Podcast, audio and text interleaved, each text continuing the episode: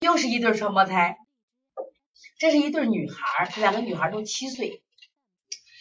来说一下他们的共同点是啥？你们来说嘛，共同点是啥？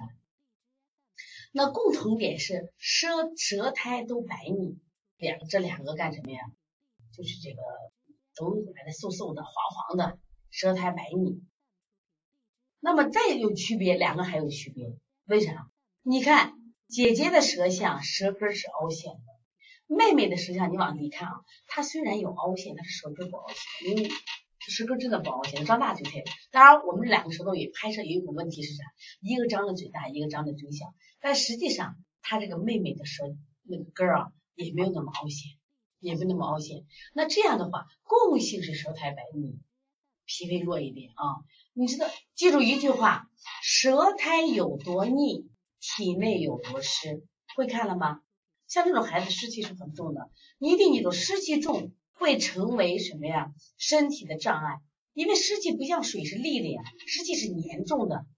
会导致你的身体的什么呀？气机瘀滞不畅，拉后腿，所以就会引起腹胀。说湿气重了以后，湿气瘀滞会形成波胎，会形成腹胀，会形成腹痛，明白不？所以舌苔有多腻，体内有多湿。舌苔一分腻，体内一分湿。所以说这样情况怎么办？我们是不是要去湿啊？去腻啊？去湿啊？那么这个这个这个这个姐姐这个舌头还有凹陷，明白吧？还有凹陷，还有个坑。所以说，那在那因此，你说哪个会更累一些？你觉得哪个会更累一些？是妹妹累还是姐姐累？姐姐肾气不足，我说姐姐会更累一些。说我在祛湿的时候给姐姐是不是还要补肾气啊？是不是给姐姐补肾气？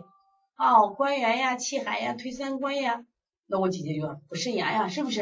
姐姐有个坑了，明白不？以后你们学舌象的时候，你看画圈，姐姐这个画个圈，太白你画个圈，找茬。我们在人生人生中不要找茬，但是我们学舌象的时候得找茬，明白不？啊？